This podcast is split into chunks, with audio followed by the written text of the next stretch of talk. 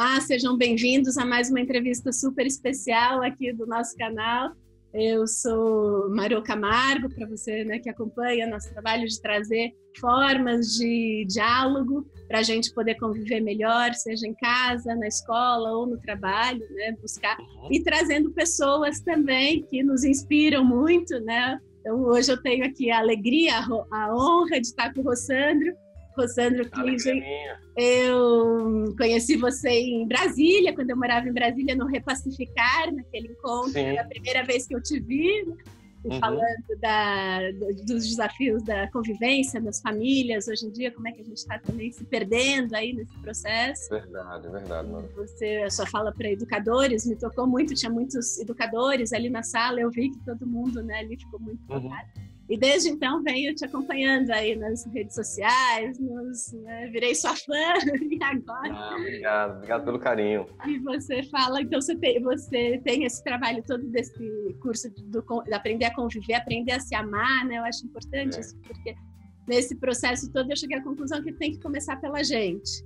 Né? O nosso trabalho ele é muito interno, quando você vai trabalhar com empatia, com diálogo com o outro, ou grandes conflitos também, resolver conflitos. Uhum ambientais, sociais, se a gente não tiver essa, essa paz dentro da gente, a gente não consegue transmitir isso para o grupo, é. a gente não consegue liderar esses processos, né? Então, queria...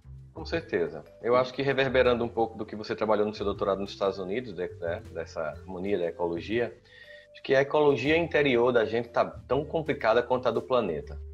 A gente está descuidando do externo tanto quanto do interno. A gente vive pessoas que vivem num conflito, numa, num desamor, num autoabandono, e elas naturalmente levam essas sensações sobre si mesmas para as outras relações, seja nos relacionamentos afetivos, seja nas relações entre educadores entre si, seja na relação dos pais com os educadores ou dos alunos com os educadores. Enfim, a gente tem percebido que esse, essa geografia interna precisa ser revista, ressignificada para que a gente possa, a partir dessa experiência primitiva, né, desse olhar para si mesmo com mais condescendência, com mais acolhimento, de forma mais pacífica, é, aceitando aquele lado ainda não desenvolvido e acolhendo e não se acusando, não se culpando, e muito menos o mais comum, né? projetando nos outros, responsabilizando os outros, mas assumindo o protagonismo de nossa própria história, nós teremos condições de, no que nós estivermos envolvidos, seja como educador, como médico, como político, como juiz,